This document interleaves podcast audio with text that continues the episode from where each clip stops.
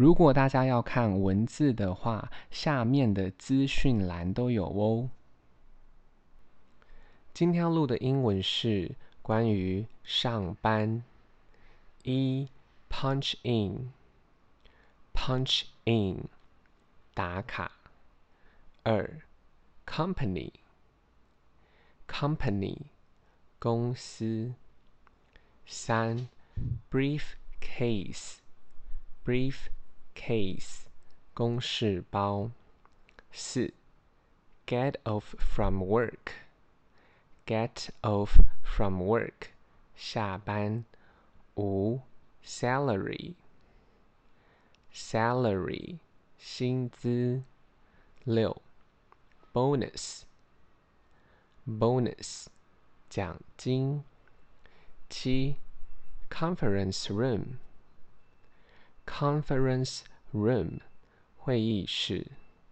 八 file cabinet，file cabinet 档案柜。九 work overtime，work overtime 加班。十 coworker，coworker 同事。十一 get a raise，get a raise 加薪。十二 break room，break room 休息室。十三 contract，contract 合约。十四 interview，interview 面试。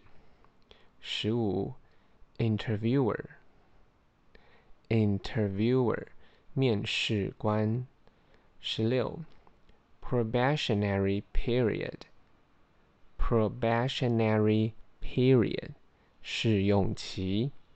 十七 internship，internship 实习。大家如果有时间的话，再帮我评价五颗星，谢谢收听。